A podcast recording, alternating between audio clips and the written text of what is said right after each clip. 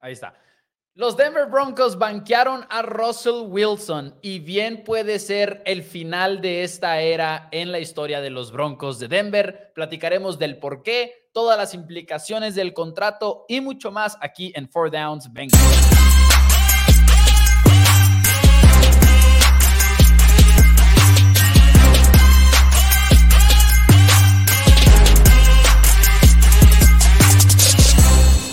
Hola a todos, bienvenidos a Four Downs NFL en español. Mi nombre es Mauricio Rodríguez, acompañado por mi hermano y coanfitrión Daniel Rodríguez, como todos los días aquí en Four Downs NFL en español. Y hoy, hoy nos dieron el tema en bandeja de plata. La liga, la liga solita nos dio de qué hablar, porque damas y caballeros, Russell Wilson va a la banca, según múltiples reportes de la NFL. Hoy hablaremos de todo lo que esto implica y también nuestros otros segmentos. Dani, bienvenido al programa. Muy buenas tardes, ¿cómo estás? Eh, estoy, estoy muy bien, Maus.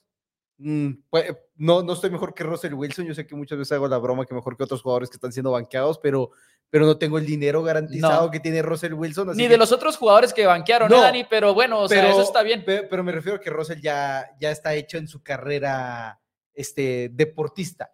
¿Me entiendes? Y hay otros donde puede estar de que apenas llegando y ya sé, y si se les, si les va a ir muy mal. Yo creo que de todas maneras los otros jugadores te, te ganan, creo. ahorita, pero dale cinco años y ya no.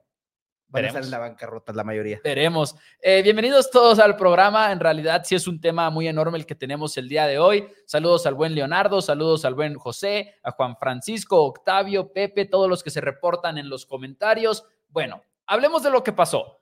Russell Wilson según reportes ya de varios reporteros, entre ellos Adam Schefter, entre ellos Ian Rappaport y todo, han tomado la decisión de mandar a Russell Wilson a la banca por las últimas dos semanas de la temporada regular. No importa que Bronco siga vivo en la contienda por la postemporada, porque sí serán pocas oportunidades las que tienen, pero las tienen. Y Denver de todas maneras está tomando esta decisión. El motivo del por qué es puramente financiero. Y es difícil quizás de entender en sí si no conocen todos los sistemas de cómo funcionan los contratos y demás, pero vamos a intentar explicarlo lo mejor posible Creo que tengo una buena forma de explicarlo. No sé si tú lo querías explicar. No, adelante. Yo, o sea, estaba preparado para explicarlo, pero si tú te sientes que traes una forma muy sencilla, adelante. Pues no que traiga así tampoco las peritas y las manzanas, pues, pero lo he explicado ya múltiples veces el día de hoy y siento que lo podemos hacer. Pero en fin, de todas maneras, cualquier hueco que tenga en mi explicación, ahí me, me complementas lo más rápido posible, ¿no? En el 2024, básicamente Broncos ya está casado con 39 millones de dólares para Russell Wilson. No hay nada que pueda cambiar, son 100% garantizados. Broncos va a tener que contabilizar eso, 39 millones de dólares. Pero viendo hacia el 2025 y el 2026, hay otros 41 millones de dólares que están garantizados nada más por lesión. Ojo, esa parte es muy importante porque quiere decir que están garantizados solamente en caso de una lesión. El problema es que de esos 41 millones de dólares, hay 37 que se hacen garantizados a partir de marzo del próximo año. Aunque sea dinero que se le pagaría en 2025, hay como un candadito en el contrato que si llega el marzo del 2024 y sigue en el equipo de los Broncos de Denver, 37 de esos 41 millones de dólares pasan de ser garantizados nada más por lesión a 100% garantizados, pase lo que pase.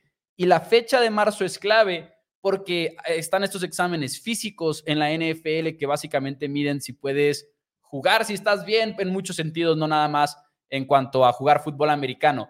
Y si acaso Broncos tiene un partido en esta semana 18, en esta semana 17, en la que Russell Wilson se truena la rodilla y no puede tomar ese examen a la hora de la hora en marzo, no lo pueden cortar, lo cual significa que Russell Wilson está siendo banqueado por los Broncos para que no se lesione y ellos tengan la libertad de deshacerse de Russell si ellos quieren hacerlo antes de marzo para que no se garanticen esos 37 millones de dólares a partir de marzo que serían pero para el 2025.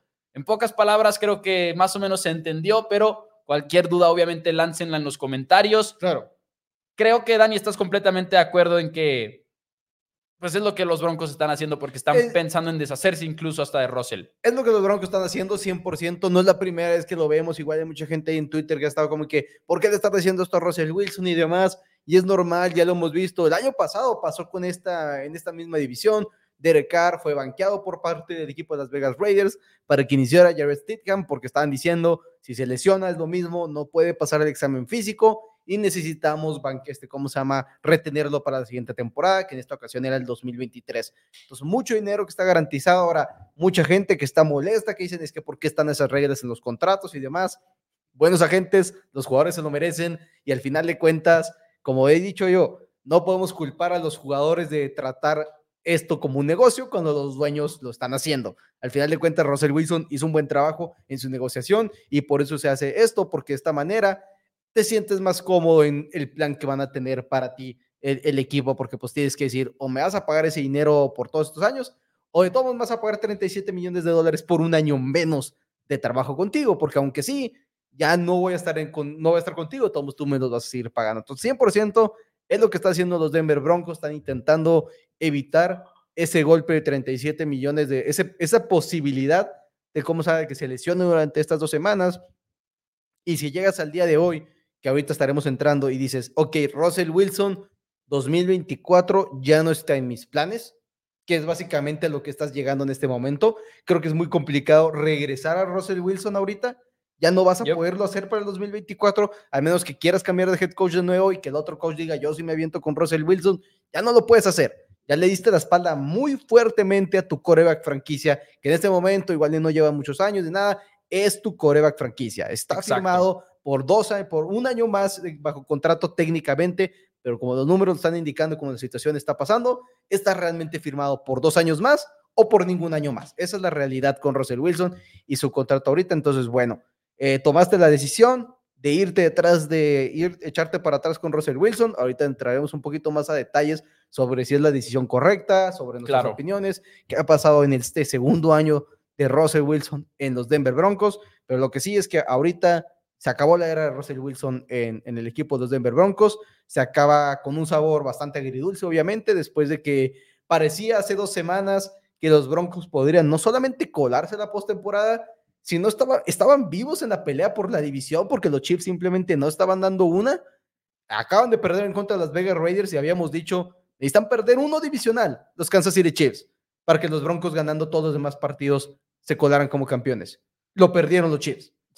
Y los Broncos perdieron en contra de los Lions por paliza y en contra de los New England Patriots contra los cuales no tienes perdón perdiendo ese encuentro. Muy de acuerdo con todo lo que acabas de decir. Me gusta la manera en la que explicas lo de darle la espalda a tu coreback porque es lo que han hecho los Broncos el día de hoy. También entiendo el tema de las críticas a los equipos por hacer esto. Entiendo por qué lo hacen y lo respeto por el punto de vista financiero por el cual lo están haciendo, ¿no? O sea, te estás intentando ahorrar el riesgo de tener que pagar un dinero que no quieres pagar y comprometerte por todavía más tiempo con un jugador que igual y ya no quieres en el futuro, pero al mismo tiempo sí volteo a ver como que la situación y digo, ah, odio que sea así, odio que los equipos eh, traten a los jugadores de esta manera y pues al final de cuentas sabiendo a la hora de la hora que lo van a poder hacer y quizás es algo que al jugador ni siquiera se le ocurre, ¿no? Al momento de estar evaluando lo del contrato, que bueno, al final de cuentas, pues es un tema que entiendes a los dos bandos, nada más digo, se me hace gacho, ¿no? Yo, o sea, yo creo que... De que está gacho, está gacho. Está gacho, está gacho, pero yo creo que el hecho que existan las cláusulas como existen en los contratos es que los jugadores saben a lo que se están ateniendo. Sí. Y es como lo acomodas. Y creo que sí es en el sentido en el cual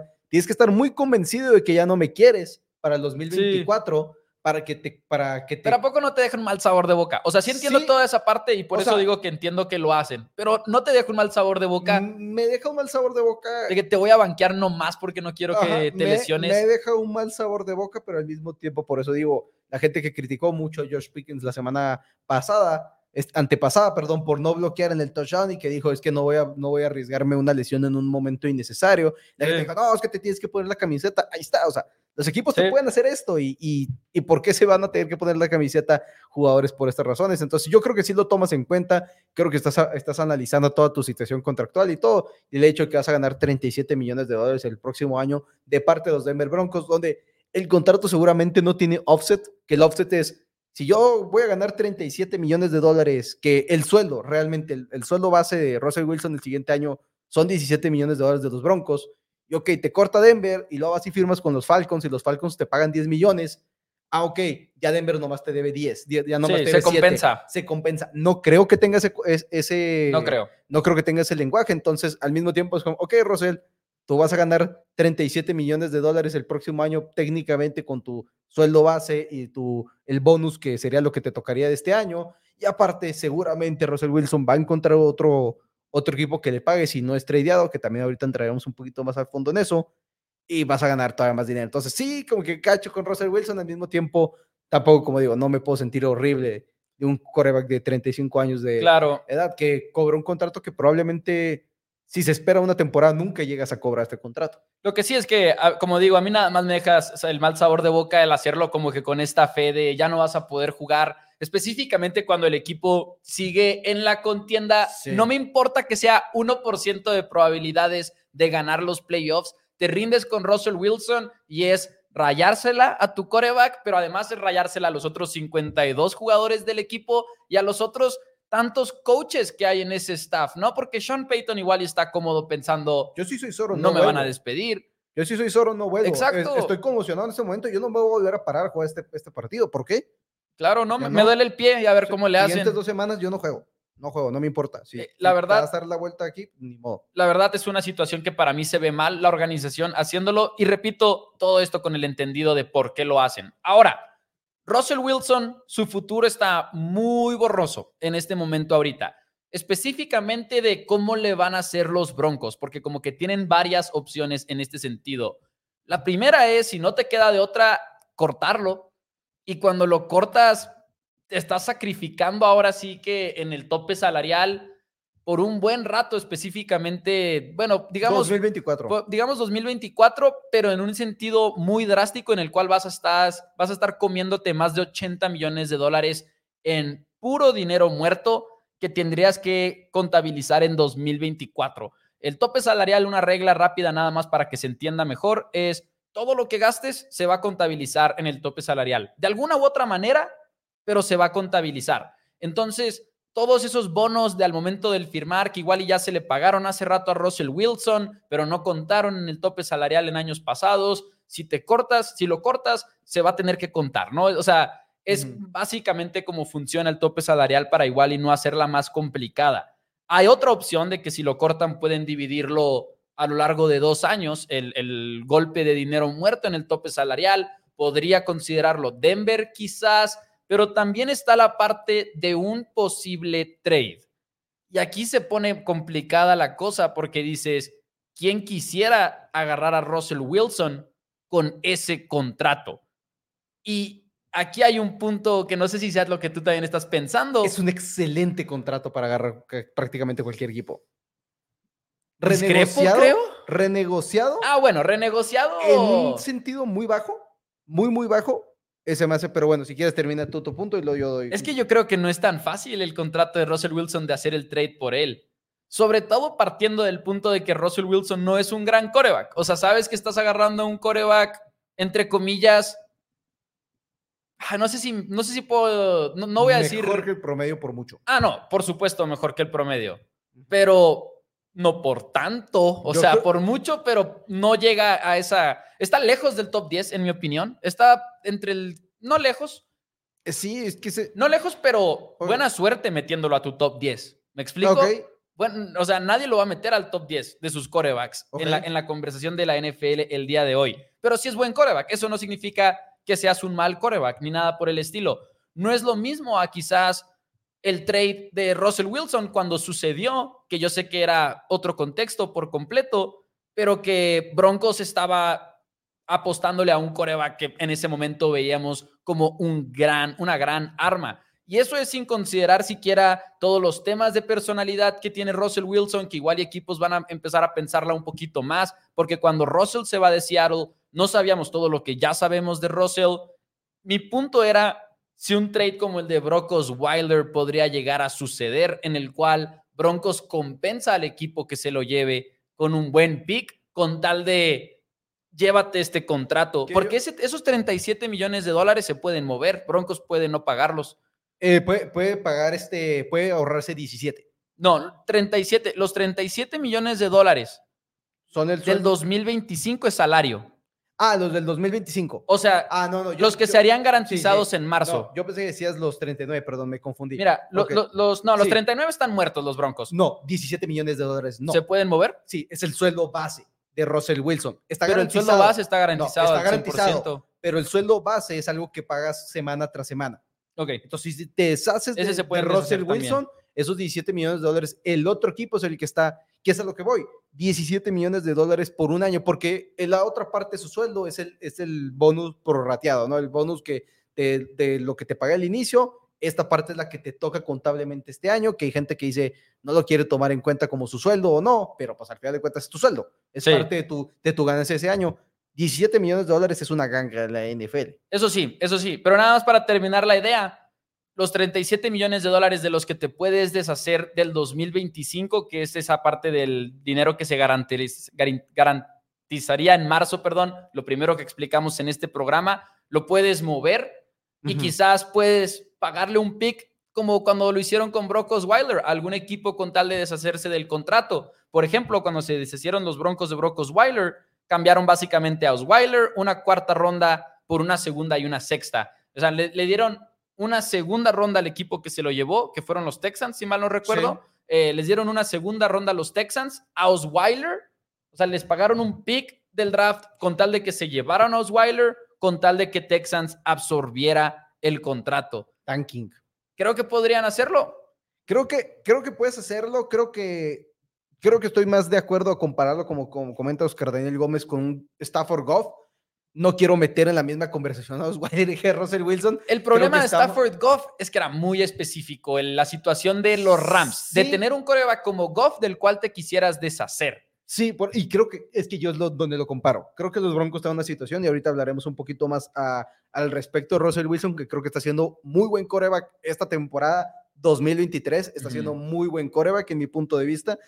Ahora, digamos que no quieres hacer eso. Digamos que igual y básicamente te sale gratis, entre comillas, ir por un Russell Wilson. Creo que hay un equipo como los Atlanta Falcons, quienes tienen un roster con talento, quienes van a necesitar tener un coreback para venderle la posición de head coach a otro, a otro este, entrenador nuevo, porque seguramente veremos la salida de Arthur Smith, donde aparte con 36 años de dar Russell Wilson la siguiente temporada, sinceramente puedes de todos modos draftear un coreback en la primera ronda, pero no necesitas iniciarlo desde un desde la primera semana, porque sí, viene Daniels, viene Bo Nix, viene Penix de la Universidad de, Washington, hay muchos corebacks, Edwards de los Longhorns, que pueden ser el coreback del futuro muchos de estos equipos que no van a seleccionar ni a May ni a Caleb Williams. Y al mismo tiempo tienes que considerar, acabamos de ver a los 49ers intentar ir por un coreback nuevo y no les funcionó, y por suerte que tenían a Jimmy Garoppolo todavía en el equipo y pudieron sacar adelante un roster talentoso y sacarle jugo y después le atinaron a Brock Purdy.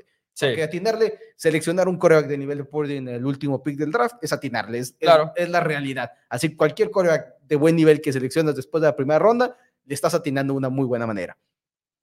Y creo que si eres los Falcons, puedes hacer eso. 2025, Mouse, el sueldo 37 millones de dólares sería el número 14 en la NFL al día de hoy que para entonces, en el 2025, seguramente ya vimos extensión a Tua Tagovailoa, seguramente ya vimos extensión a Trevor Lawrence, mismo Brock Purdy podría haber tenido ya una extensión de contrato y de repente pagarle 37 millones de dólares en el 2025 a Russell Wilson, estás pagando un contrato fuera del top 16, probablemente el más barato en cualquier coreback en extensión. Seguramente puedes hacer ese argumento y puedes ver los números y decir, va a ser el coreback más barato en extensión que tengas en, toda la NFL y me parece un muy buen movimiento en mi punto de vista y 17 millones de dólares aparte en el 2024 es muy, muy bajo. Incluso en lo que hablaba de renegociar el contrato es tomar de estos 37 millones de dólares para no tenerlos todos, entre comillas, en dinero muerto en el 2025 si me quiero deshacer de ti.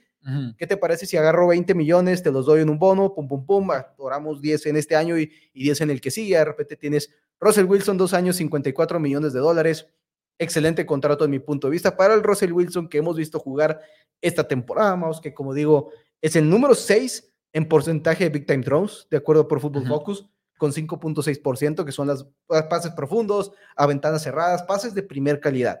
Es el número 7 en cantidad total con 27 de estos, es el número 14 en pases dignos de ser interceptados, es el número 7 en quarterback rating de acuerdo a, la NFL, tiene 17 touchdowns contra solamente 4 intercepciones en pases de 10 o más yardas, es uno de los mejores quarterbacks atacando profundo, realmente creo que Russell Wilson está teniendo una buena campaña 2023. Y ahí es donde ahorita estábamos platicando fuera del programa y yo, yo no puedo subirme a ese barco de pintar la temporada de Russell Wilson como una gran temporada simplemente porque creo que los números, y ahorita vamos a los comentarios que sé que también están llegando muchos al respecto, creo que los números son bastante engañosos para Russell Wilson esta campaña, de una manera similar a los de Brock Purdy. No estoy tirándole a Brock Purdy ni nada por el estilo, pero hablando de el que hay detrás de esos números.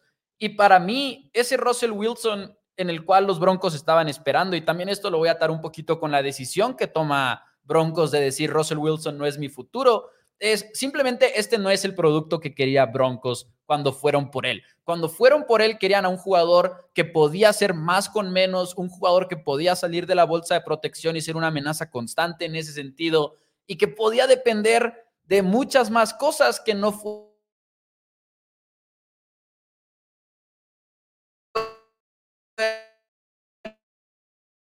Russell Wilson es el tercer coreback que más pases lanza de golpeo. Detrás nada más creo que de Tyler Vagant y no me acuerdo cuál es el otro, creo que es este Jake Browning. Y luego creo que sí le sigue Russell, eh, Patrick Mahomes, lo que sea de cada quien que también tienen estos problemas de receptores y demás, todo lo que están pasando. Pero Jake Browning y Tyson Vagant, los únicos dos corebacks que han lanzado más pases en porcentaje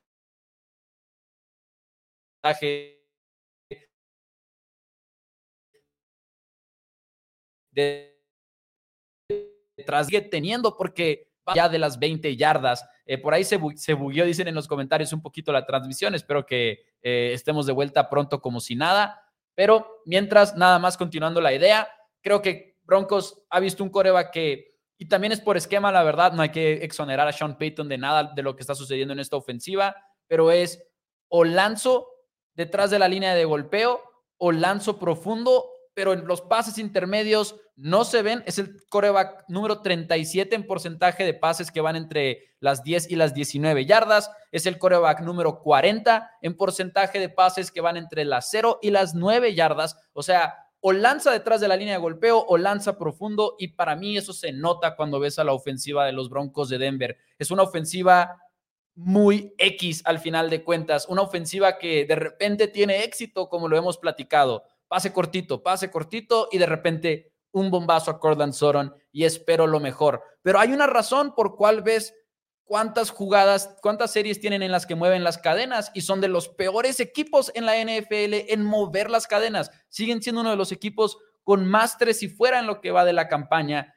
Y todo eso está bien, pero igual y no con la circunstancia de Russell Wilson, en la que la franquicia hipotecó el futuro en gran parte por ti. Creo que sí entiendo la dirección de decir, ok, vamos a picarle al botón de reset antes de comprometerme tres años más a lo mismo, casi, casi. ¿Qué, es comprometerte técnicamente un año más? Si somos honestos, porque al final de cuentas, en la situación en la que te vas a meter en el 2024, para... Sí, no, nada más por decir esto, porque quiero como que, o sea, la NFL, como lo han dicho los mismos directivos cuando escuchas las entrevistas, los coaches y todo, son planes o sea, cada año estás planeando a tres años, cada año estás planeando a tres años, a tres años, a tres años. Y no sé, o sea, siento que sí, ok, financieramente igual y nada más te estás comprando un año más, pero ¿qué te puede mostrar Russell Wilson para que te sientas diferente de él en 2024? ¿Me explico? a mí se me hace que está mejorando, eh, ha mejorado mucho durante este tiempo, ha mejorado más. La ofensiva. El año pasado, de, sí. De ser el número 27 en EPA más CPOE a ser el número 12 en esta temporada. Sí, ha tardado mucho lanzar el balón, pero lo que pasa es que los receptores no se están desmarcando ahora, como dices, estás utilizando más, más a Russell Wilson, que los bombazos podamos seguirlos viendo, y aquí están los números, realmente cuando lanza de 10 o más yardas, está teniendo mucho éxito, lo que pasa es que necesitas darle más de ese tipo de jugadas, más como dije ahorita, 17 touchdowns contra 4 intercepciones en pases de 10 o más yardas, ves los números profundos de 20 o más yardas, son 6 touchdowns contra una intercepción, dos touchdowns por el lado izquierdo, por el centro, por la derecha, por todos lados está logrando atacar. Y si de repente Corland Soron se avienta unas atrapadas impresionantes. Dos de sus touchdowns más profundos han sido con una interferencia de pase increíble que se quede con el balón. Al mismo tiempo, si no hay interferencia de pase, la recepción hubiera sido tan increíble y hubiera sido un increíble pase de Russell Wilson. Entonces yo sí creo que estás apretando el botón de reset un año antes de lo que lo deberías de, presionar. Creo que si lo estás haciendo, yo creo que lo tienes que hacer también con Sean Payton. Y Sean Payton tiene que salir del equipo de Denver Broncos. Ahí puedo estar en contigo. mi punto de vista, porque ¿a qué te vas a quedar con, con Sean Payton? Sinceramente, yo no veo el gran éxito que ha tenido Sean Payton en la NFL como para tener esa expectativa de él, de que de repente va a agarrar un roster que va a carecer de talento cada vez más y que de repente no, porque mucha gente dice, tiene Jerry Judy y no lo puede hacer, funcionar. Jerry Judy simple y sencillamente fue un bust en el draft hasta cierto punto. Esa es la realidad de Jerry Judy en la NFL. Fue un jugador que tenía muchas expectativas, no ha sido horrible, pero tampoco ha sido bueno. O sea, entonces no es como que ponerlo ahí. Entonces, no lo sé. Yo sí siento que el equipo de los Denver Broncos está cometiendo un error. Creo que en la ofensiva ha mejorado de un año al otro. No quisiera poner en la conversación lo que vimos de los Broncos y de Russell Wilson la temporada 2022 con lo que estamos viendo hoy por hoy, porque Nathaniel Hackett simple y sencillamente fue un absurdo error y un absurdo, o sea, es... Bueno, pero decir que mejoraron del 27 al 12 es tomar eso en cuenta también. No, pero me refiero a que estamos viendo de cómo el Russell Wilson del 2022 no fue por Russell Wilson. Y ok, igual y sencillo, sinceramente. Discrepo en lo personal. Creo el Russell Wilson del 2022 es el Russell Wilson de hoy, es el que esperas de Russell Wilson. Ah, no, claro que no, ah, pero claro que tiene sus huellas en lo que pasó en 2022. pero me refiero a que el que estamos viendo en el 2023, primer año con esquema nuevo en Sean Payton, un equipo que estaba hace dos semanas en la conversación de la postemporada dos derrotas después, decir, sabes que ya me tengo que salir por completo de toda esta situación de los Denver Broncos y del plan que teníamos en, pie. No lo sé, o sea, me siento casi igual que con Derek Carr el año pasado, que digo, ok, ¿y cuál es tu plan el siguiente año? ¿Y cuál es el plan de los Denver Broncos para la siguiente temporada? Y creo que no hay un coreback con el cual tú puedas sustituir. Y la diferencia en el caso de Derek Carr la temporada pasada y Russell Wilson este año es que los Raiders se liberaban por completo del contrato de Derek Carr. Mientras que los Broncos no lo están haciendo, los Broncos van a seguir muy, muy detenidos en el tope salarial. Entonces, no sé, no lo entiendo. Creo que va a haber un mercado en el, en el trade por Russell Wilson. Creo que hay equipos, como, como he dicho ya mucho, Atlanta Falcons, quienes no van a estar en la conversación por uno de los mejores corebacks en el draft.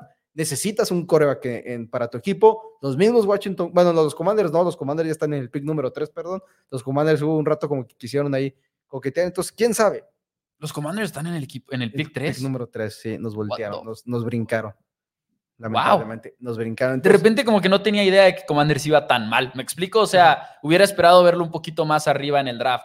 Es un tema difícil porque concuerdo en la parte en que no hay un plan ni nada, pero al mismo tiempo hay algo que me gusta acerca, acerca de la agresividad de decir, esto no funcionó, no me voy a amarrar dos años más a Russell Wilson. Porque para mí sí es dos años más, porque ahorita el 2024 no estás amarrado. Nada más en el tope salarial, pero el tope salarial lo puedes arreglar. Y lo hemos visto eh. muchas, muchas veces. Entonces, pues, para mí es dos, o sea, para mí es vivir en un mundo en el cual tengo a Russell Wilson como mi coreback en 2024 y 2025. Y la verdad es, no veo cómo podemos ser mucho mejor de lo que hemos sido este año. Como que este, este año se siente como el máximo de lo que hubiera podido ser Russell Wilson en Denver. Me gusta la agresividad de decir, F, ya nos vamos, pum.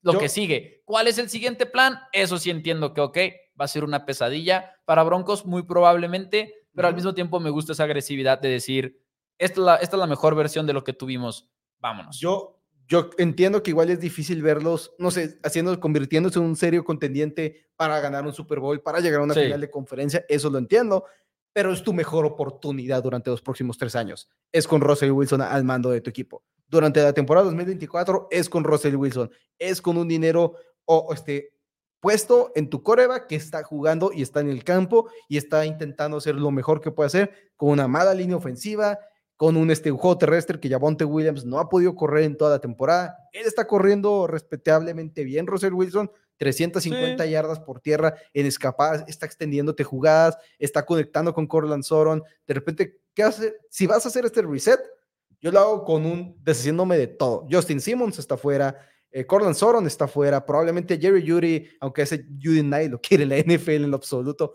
No sé, intentas hacer un verdadero reset, porque entonces tienes que entrar en eso y que, ¿cuáles son tus opciones? Y no sé si un coreback novato puede llegar a intentar hacer funcionar este, este roster. Es que, es que más estamos, vamos a seguir en plan a medias. Sí, este, más o menos estoy igual. Creo que lo vemos diferente más que nada porque vemos diferente también lo que te trae Russell Wilson. Para mí sí voy a reemplazar a alguien que no lanza entre las 0 y las 19 yardas. ¿Pero es esquema o es Russell Wilson? Creo que mucho es el esquema por lo que es Russell Wilson. Porque esta ofensiva no se ve nada como lo que era Sean Payton con Drew Brees, por ejemplo. Y yo sé que Drew Brees no es el estándar, pero sí es una ofensiva que se ve muy ajustada a lo que es Russell Wilson en este momento, sobre todo. Porque Russell Wilson más o menos hacía lo mismo cuando estaba en Seattle. Simplemente era una amenaza extremadamente superior con las piernas a la que es hoy en día y extremadamente superior lanzando profundo a la que es hoy en día. Y ni siquiera profundo de 20 yardas o más, pero profundo de 10 a 19 yardas, que es un mundo en el cual ahorita Russell Wilson se aleja a toda costa en este momento y lanzando corto. Creo que es un poco de ambas, eh, por eso yo tampoco estoy enamorado de Sean Payton, o sea, no creo que Sean Payton vaya a darle éxito a los Broncos nada más porque sí con un coreback cualquiera, pero al mismo tiempo creo que no sería tan difícil para mí visualizar una mejoría en la posición de coreback basándonos en lo que hemos visto con Russell Wilson en los últimos dos años. Ahora, tenemos muchos comentarios que hemos dejado ahorita eh, hasta el final porque hemos estado platicando, pues muy a gusto, la verdad, acerca de lo que es esta decisión de los Broncos. Dice por acá el Pipiri Pau con un super chat que dice: Saludos, ¿qué opina Tito de Wilson? Go Cowboys. Para los que no lo conozcan, Tito, nuestro hermano y coanfitrión también de Four Downs, porque está con nosotros todos los viernes, eh, anfitrión de Somos Broncos. Según yo, a Tito le está más o menos como que a medias, o sea, como que le gusta a Russell Wilson, pero tampoco creo que sea alguien que lo vea como el salvador de Denver 100%, ojalá se hubieran quedado con él, creo que no. Es que dos semanas, cambió mucho el tiempo de dos semanas acá, cambió mucho y, es la, y esa es la realidad. Hace dos semanas estábamos hablando de cómo la, podríamos terminar viendo una victoria de parte de los Denver Broncos en ese trade con el equipo de Seattle Seahawks, la cual no la termino de descartar por el hecho de que Creo que esta no es culpa de Russell Wilson, esta decisión. Es como que Denver pierde, pero no pierde por Russell. O sea, no pierde porque fue un fracaso Russell Wilson. No, no, no. Al, mismo tiempo, para darnos nuestro crédito a los dos, tampoco es como, es como que hemos actuado como que la ofensiva de Broncos ha sido la gran cosa. Le hemos criticado incluso lo del check down, check down, Cortland Sutton magia. Se lo hemos criticado muchas veces aquí en el programa. Pero estoy, en eso estoy de acuerdo, pero al mismo tiempo creo que es Wilson intentando salvar un roster que no tiene talento. Lanzando checkdowns. Es, es un, está intentando, lanzando checkdowns y lanzando los bombazos a Cortland Soron, que es la razón por la cual esta ofensiva estaba funcionando. Si tuvieras un buen juego terrestre como tenías con Javonte Williams antes de su lesión, podríamos ver una mejor ofensiva. Entonces, no sé, es como yo lo veo. Uno yo, lo veo distinto. Bien, bien calificado. Ahora, los Broncos están 18 millones de dólares por encima del tope salarial para la temporada 2024. Y sí, todos los equipos pueden ajustarse el tope salarial. Así lo hacen muchos, pero lo que es la realidad es que, por ejemplo, los New Orleans Saints perdieron talento a diestra y siniestra por estar haciendo eso. Entonces, sí les va a costar. Y los Denver Broncos no van a ser competitivos hasta dentro mínimo tres años. Y los Rams van a playoffs. Y los Rams van a playoffs manipulando el tope salarial, amando poder. Porque tienes un buen coreback. Es lo que necesitas. Y un buen coach y buen talento, porque la neta tienen buen talento. La línea ofensiva no es buena, los cornerbacks no son buenos. La línea ofensiva ha jugado mucho mejor de lo que esperábamos. Porque hay un ataque terrestre. Porque hay un ataque terrestre. Y, que hemos dicho del ataque terrestre constantemente en four downs. Y ¿Qué hemos dicho del ataque terrestre en four downs? ¿Qué es lo que importa más? La línea ofensiva. Deja, digo, la defensiva es mucho mejor también de lo que esperábamos porque han sido buenos en el draft, la verdad. Y han sido promedio quizás, pero lo que hemos aprendido de la NFL es que con una defensiva promedio puedes armarla. Sí, en gran parte es porque tienes a Matthew Stafford y a Sean McVay. Porque le atinaste a Pucanacua. Porque nadie selecciona un receptor en tercera ronda pensando que vas a tener un jugador calibre Pro Bowl. No lo esperas. No, no calibre Pro Bowl. Y, es gran Pero también se merecen crédito por llevarse a ese el jugador. juego terrestre, siempre decimos eso, pero también necesitas un buen corredor en el sentido en el cual el juego terrestre no era nada hasta que llegó Kyren Williams de regreso a lesión. Porque tenías corredores que eran muy malos, muy, muy, muy malos. Pero han sido muy buenos en el escauteo. Los, los Saints siguen sin ser buenos, los New Orleans Saints. Trajiste a Derek Carr, no son buenos. Los New Orleans Saints no son un buen equipo en la NFL. Y no lo han sido desde que tuviste que empezar a pagar los platos rotos de Drew Brees y el próximo año lo van a empezar a hacer. Perdieron a Terrell Amsterdam. Un tackle izquierdo en la NFL no lo pierdes. Y lo perdieron por tenerse que poner al punto del tope salarial. Perdieron a Marcus Allen porque no lo querían perder, pero lo tuvieron que perder porque tenías que ponerte al tope salarial. Entonces, pero tú estás dando un ejemplo que salió mal y yo no estoy dando el ejemplo de los Rams de que así es como va a salir sí o sí. Estoy demostrando se puede. Se, puede? hacer. Necesitas tener un muy buen draft, necesitas tener un muy buen coreback, necesitas tener esto, aquello. Específicamente lo del coreback es lo más válido. Y cuando se vaya Stafford. Pero de que puedes hacer funcionar, de que puedes hacer funcionar al tope salarial, lo puedes hacer funcionar, creo yo. Eso sí es para mí lo más claro del mundo. Lo que sí dice por acá Oscar, ¿y cuál es el plan B de los Broncos? Tres años con Jared Stidham. Evidentemente no. Van a conseguir a alguien. El tema es a quién, porque no tienes ese pick en el draft, como tú lo decías, Dani. Eh, vas a tener que probablemente buscar a alguien en la agencia libre, pero no tengo idea de quién va a estar disponible. No sé, pero estoy pensando que igual puedes vender a, en vez de con un pick a Russell Wilson, puedes venderlo con uno de los veteranos que funcione que puedas intentar hacer de que... Jerry... no, o sea, de repente si yo, yo volteo mucho a los Atlanta Falcons quienes cometieron un gravísimo error no intentando firmar a Lamar Jackson, como lo cometieron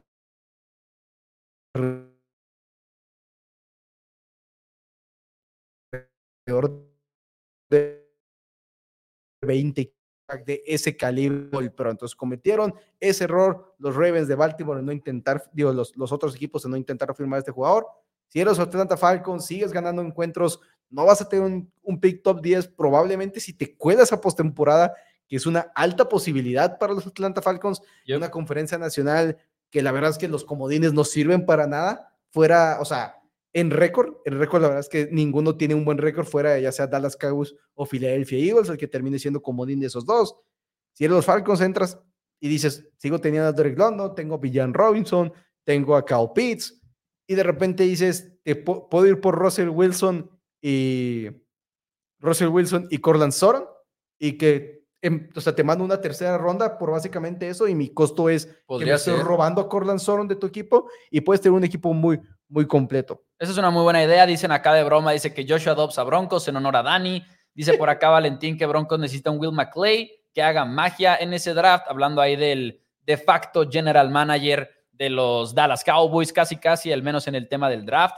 Dice por acá Alejandro Sánchez, concordando contigo, dice que lo tomen los Falcons, buena línea y roster aceptable. Dice por acá, eh, dice Valentín, ¿cómo afectaría directamente, verdad? ¿Cómo afectaría directamente esta decisión al equipo que quiera firmar a Russell Wilson? Creo que la decisión en sí de los Broncos no los afecta tanto, pero igual y el cómo conseguirlo, ¿no? Primero que nada, pues bueno, no estás firmando a un agente libre, estás ya sea dando algo a cambio, uno, o dos, aceptando el contrato de Russell, que como lo platicamos Dani y yo ahorita, pues tiene sus complicaciones, ¿no? Lo puedes hacer funcionar, con lo cual estoy muy de acuerdo, pero tiene sus complicaciones igual. Eh, lo que sí creo que puede afectar un poquito es como que todo lo que hemos aprendido, repito, de Russell. Número uno, cuando Broncos fue por Russell era otro contexto, enteramente otro contexto. Todos estaban convencidos de que Seattle era una basura por no dejarlo hacer más, a Wilson que estaba estúpido, Pete Carroll por querer deshacerse de Russell Wilson y esa era la plática de entonces.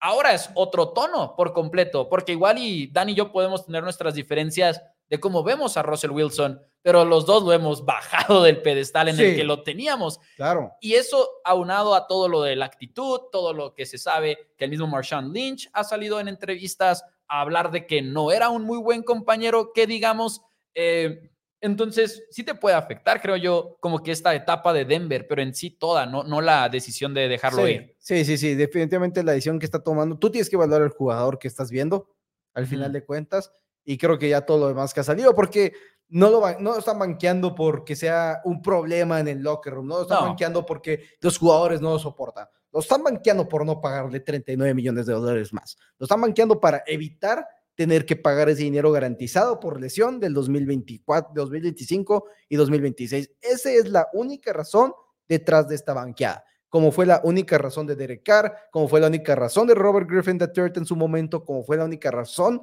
de Matt Ryan, como es la única razón hoy por hoy de Jimmy Garoppolo en la banca con las Vegas Raiders, es simple y sencillamente dinero. Dices, este jugador ya no va a ser parte de mi equipo cuando seamos competitivos, me voy a deshacer de él el próximo offseason, no voy a arriesgar un segundo más de él en el campo, por lo cual se me hace muy lógico también que tengas a Russell Wilson como coreback número dos, lo vas a tener entrenando, lo vas a tener calentado, porque en todo su momento se puede lesionar. Cuando Derek Carr el año pasado, es, te vas a tu casa. Sí. Que técnicamente lo tendrían que cortar. porque de acuerdo al acuerdo, el contrato, el CBA, el acuerdo contractual entre jugadores y la Asociación de Jugadores y la NFL, no puedes simplemente suspender jugadores y, y mandarlos a su casa nomás porque sí. Si quieres hacer eso, los tienes que cortar. Lo que sí es que, bueno, eso es una cosa, y por acá preguntaba José Luis algo que iba muy de la mano, perdí el comentario, una disculpa. Eh, a José Luis preguntaba, tengo entendido que el tema de Wilson no es por talento, sino por dinero, ¿no? Sí y no, porque efectivamente, como lo acaba de explicar Dani, es por dinero, pero al mismo tiempo, si fuera Josh Allen, no estaríamos en esta conversación, ah, porque sería parte del futuro. Entonces, es un poco de ambas, ¿no? La decisión de banquearlo hoy en estos últimos dos partidos sí es por dinero, pero pues la decisión de ya no continuar con Russell Wilson, claro que también es por lo que ellos ven en el nivel, ¿no? Ahora, último punto antes de igual y pasar al tema de los jugadores de la semana y, y pasar al ganador de la semana y todo eso, una, un detalle extra que se está reportando y que quizás hay un poquito de controversia si es cierto o no, que básicamente Denver estaba, en mi opinión, eso es amenazar a Russell Wilson de decirle precisamente de que si no cancelas tus cláusulas de lesión, te vamos a tener inactivo. Pero se lo estaban diciendo como desde hace como tres semanas. Y Broncos estaba ganando juegos y quizás fue así como que, bueno, bueno, espérate, ¿no? O sea, igual y no lo podían hacer tan a la brava, porque ahí sí se hubieran visto muy mal, ¿no? Si Denver hubiera seguido ganando juegos y hubieran eh, seguido en la conversación, no nada más de estar en playoffs posiblemente, pero probablemente hubiera sido otra cosa, pero había estos reportes de parte de Jordan Schultz, que ha sido muy buen reportero, creo que no ha reportado nunca algo así como que muy falso o erróneo. No, y va muy de la eh, mano con lo que estamos viendo hoy por hoy. Claro, y el mismo. Los, Broncos no, no lo estaban banqueando desde hace. Si hubieran estado, si hubieran perdido un juego o dos juegos antes del de Detroit, lo hubieran banqueado desde entonces. Pero como estás ganando y estás cerca de ganar la división, es como que no, no puedo banquear a Russell Wilson en este momento porque incluso monetariamente no te conviene, te conviene intentar llegar a la postemporada. Quizás, como habíamos dicho, pudieron haber estado cerca de ganar la división. Esa es una realidad de cómo estábamos viendo la NFL hace dos semanas, pero pierdes dos juegos consecutivos. Este último en contra de los New England Patriots y que simple y sencillamente no hay un perdón para perder en contra de New England esta temporada. Si somos honestos, menos un equipo de este nivel, creo que esa fue la, gota que derramó el brazo. El reporte dice que dos días después de que le ganaran a los Chiefs el 29 de octubre, le dijeron, desde el 29 de octubre. La mejor victoria en años de Denver. Y Denver se le acercó después de esa victoria y le dijo a Russell Wilson, según este reporte, que podemos, repito, ponerle un asterisco porque no es un Adam Schefter, no es un Ian Rappaport, pero sí es un buen reportero en mi opinión. Y después de eso le dijeron, si no ajustas tu contrato y quitamos la, garantía de lesiones, etcétera, para el 2025, vas a ser inactivo el resto de la temporada. A lo cual Russell Wilson obviamente dijo, bro, ¿qué? o sea, estás loco, ¿no? no hay ninguna razón por la cual Ustedes nomás recuerden. casi, casi que, quiero ver. Ajá, o sea, entiendo que muchas veces estamos molestos con los jugadores que firman con tus equipos y que no desquitan el sueldo. Solo recuerden, si esos dólares no se los quedan los jugadores, esos milloncitos no se los queda el jugador millonario, se los va a quedar el dueño billonario. Entonces, hay que, o sea, no, no es como que eso y que se tengan que poner la camisa los jugadores todo el tiempo y demás, porque lo estamos viendo. O sea, si los equipos no se ponen la camisa por sus jugadores, los jugadores no tienen por qué ponerse la camisa por los equipos. Es la realidad. Me, me, acordé de aquel, ¿qué te diría ahorita? Que rojillo. Pero bueno. Mi vota por Morena, me estaría diciendo. ok, no teníamos que meter política mexicana al tema. Estamos diciendo lo que él me diría.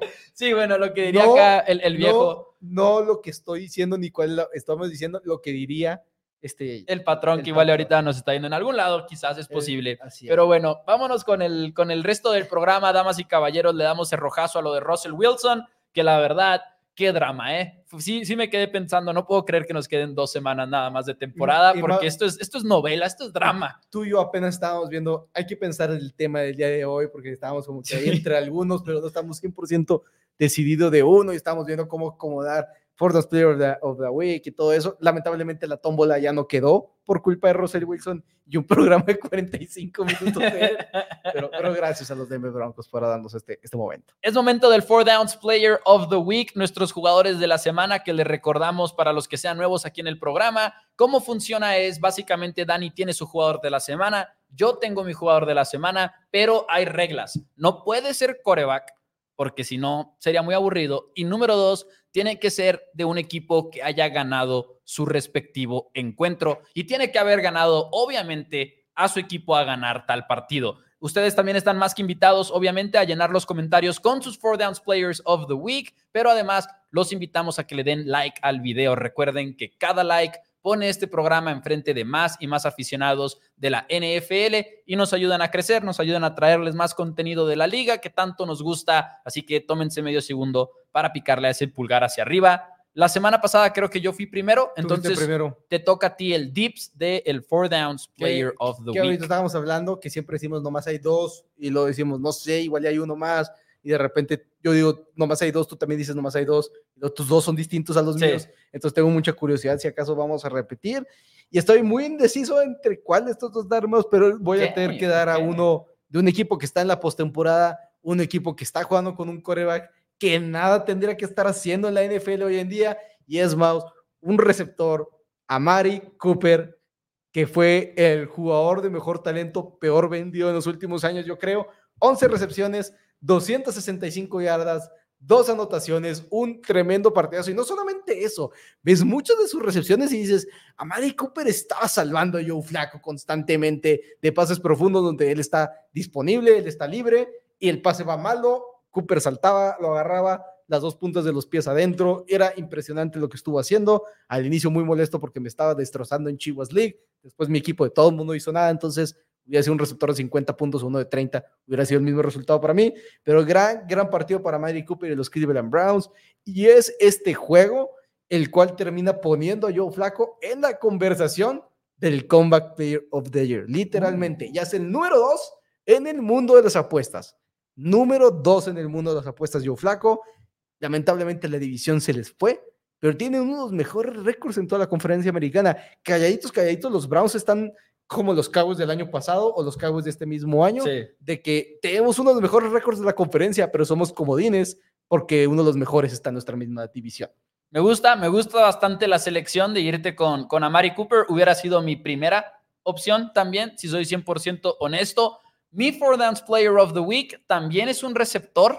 La oh. verdad es que la sufrí mucho con esto porque estaba entre un corredor, que creo que ya lo mencionaron de hecho en los comentarios también, pero yo me iba a ir con Puka Nakua, la verdad. Y yo sé que fue el jueves, fue hace mucho, ya no nos acordamos tanto de ese partido. Historia de antaño. Pero cocinó a los Santos de Nueva Orleans después de que le dimos tantos cumplidos aquí en Four Downs a esa secundaria, a esos cornerbacks que tienen muy buenos números en lo que va de la campaña, a Puka no le importó nueve recepciones para 164 yardas, un touchdown, incluyendo un bombazo de 41 yardas, y fue el arma de Matthew Stafford en ese partido. A Cooper Cup le lanzó 12 veces eh, Matthew Stafford y completó apenas 6 pases, y con Puka 11 eh, pases lanzados a su dirección, 9 recepciones, jugó excelente, la verdad, Puka en ese partido y fue un juego en el cual pudo haber tenido muchas más yardas, creo yo, si hubieran seguido con el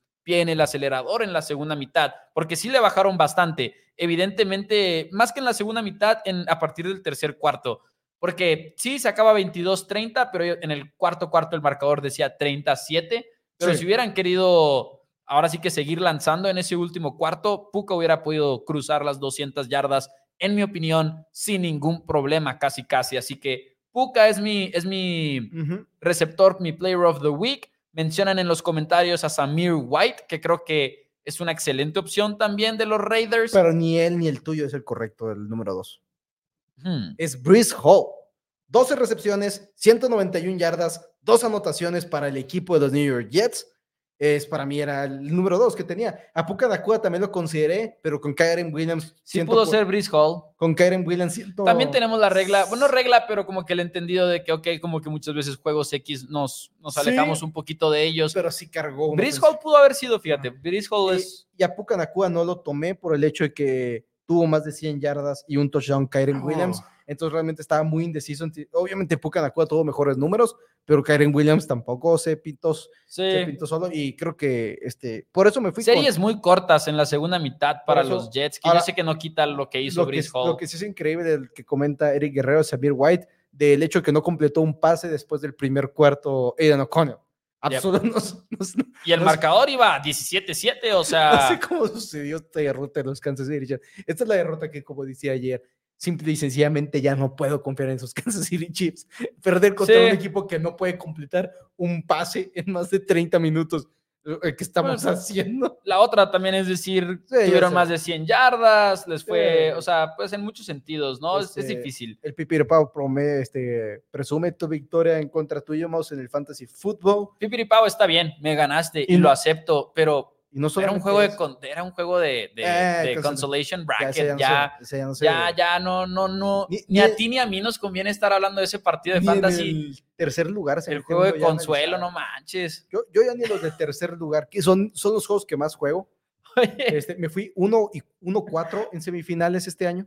Saludos saludos a piloto fútbol que estábamos en la liga de creadores y luego estábamos en el juego creo que de no me acuerdo si era de del consolation bracket o si era de, de, tercer lugar, pero de repente me empiezan a llegar un chorro de notificaciones de piloto fútbol acaba de hacer un movimiento, piloto hizo un movimiento, piloto hizo un movimiento y yo de que estoy en los playoffs y luego me meto y luego de que el consolation bracket y yo me lleva, me asustó. Pero ya consolation y tercer lugar ya no se mueve uno, pero bueno. Sí, no. Esos somos y pasamos a ganadores y perdedores de la semana donde abrimos la línea telefónica como siempre, cada quien da un ganador y un perdedor y al final de cuentas Siento que este lo he dado mucho, más. Vine, positivo porque es época de sembrina, acaba de ser Navidad, entonces hay que ser positivo.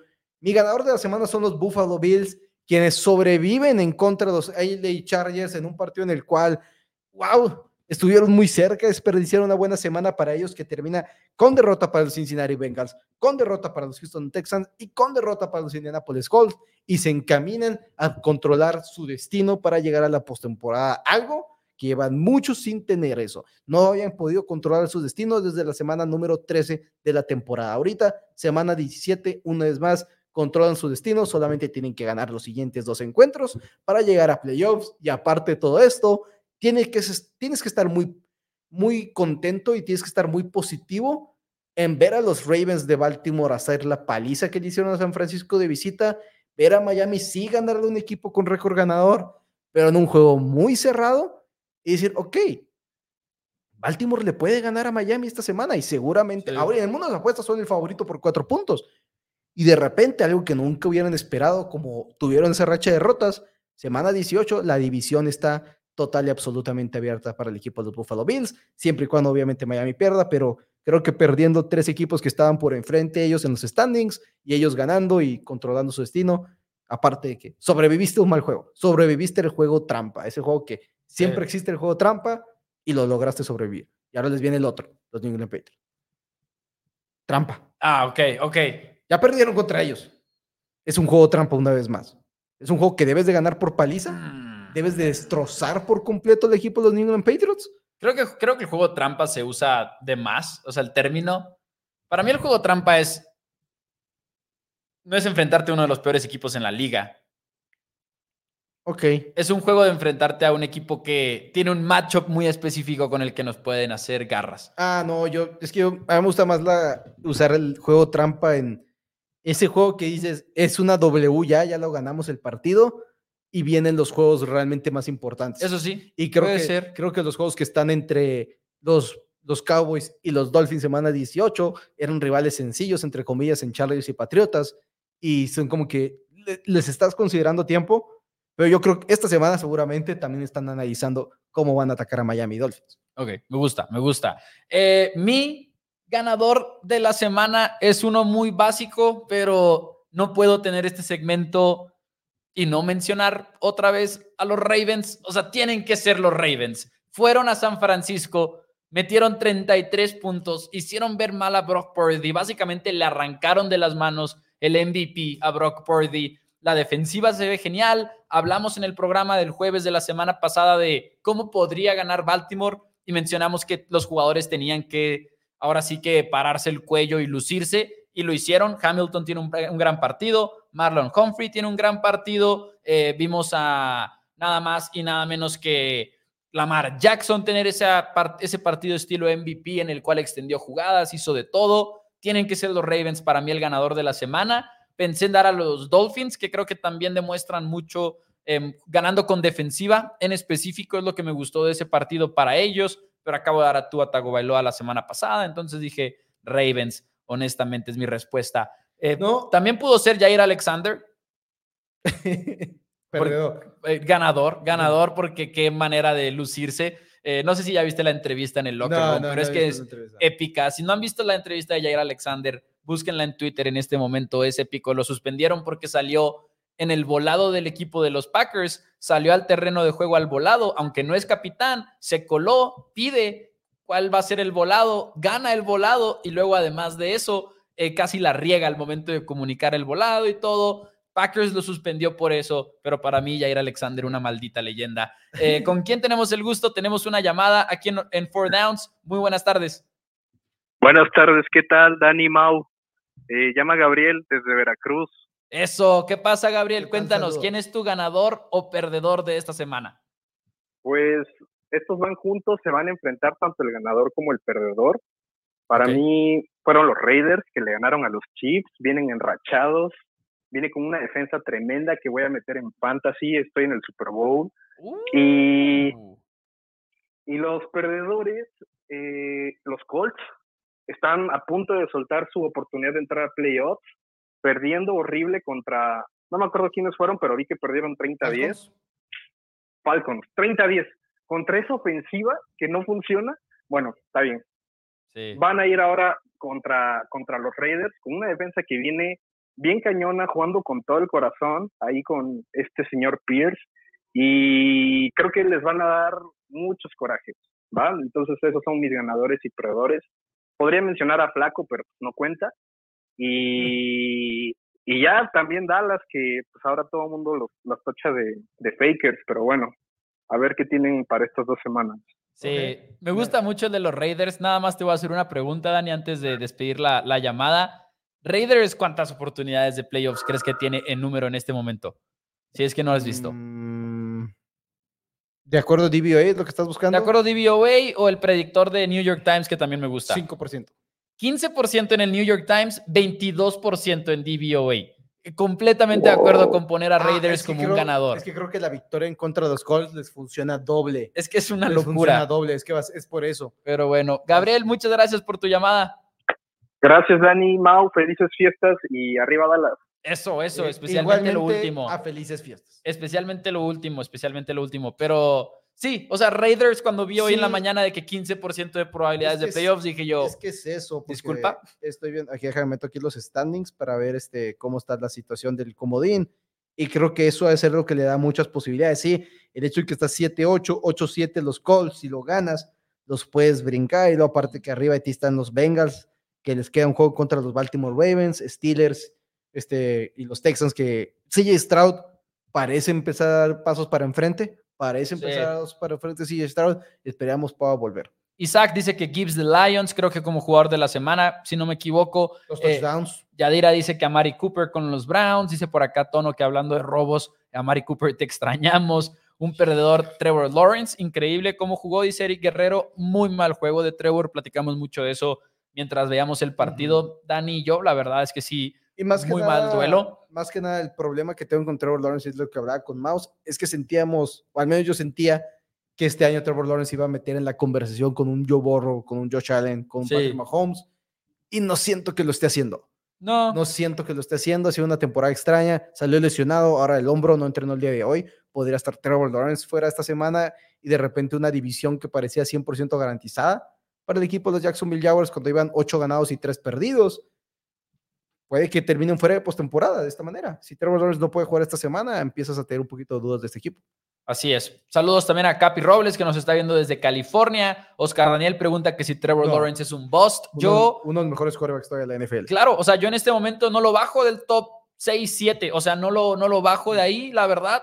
Y si bien concuerdo con Dani de que tenía la expectativa de que este año podría meterse todavía más en el top 5 de la NFL, como que tampoco ha bajado mucho mi fe de pensar que lo puede hacer el próximo año, ¿no? O sea, también ha sido una temporada muy incómoda para Jaguares en muchos sentidos, en cuanto a lo que está pasando con la ofensiva, en cuanto a las lesiones de Trevor Lawrence, que también han sido más de una, entonces creo que eso también cuenta un poco. Calvin Ridley ha tenido, fracaso. ha tenido una un, un fetiche de poner los pies fuera del campo en la zona roja. Yep. No quiere bajar los pies en la zona de anotación, pero sí creo que de todos modos ha cometido errores y ha tenido un problema. Sí. Y no es, como digo, o sea, no es como que diga que no es un buen coreback, simplemente ahorita no podría tomarlo ni el loco enfrente yo borro yo Allen o Patrick Mahomes. Y sentí que este año iba a ponerse en esa conversación. Sentí que este año iba a decir, esta liga, estos tres de aquí arriba, incluyendo incluso a Lamar Jackson todavía, me voy a meter con ellos. Y ahorita sí siento como que a Lamar, a Josh Allen, a Joe Borro, a Patrick Mahomes, a los cuatro los tomo por enfrente de Trevor Lawrence.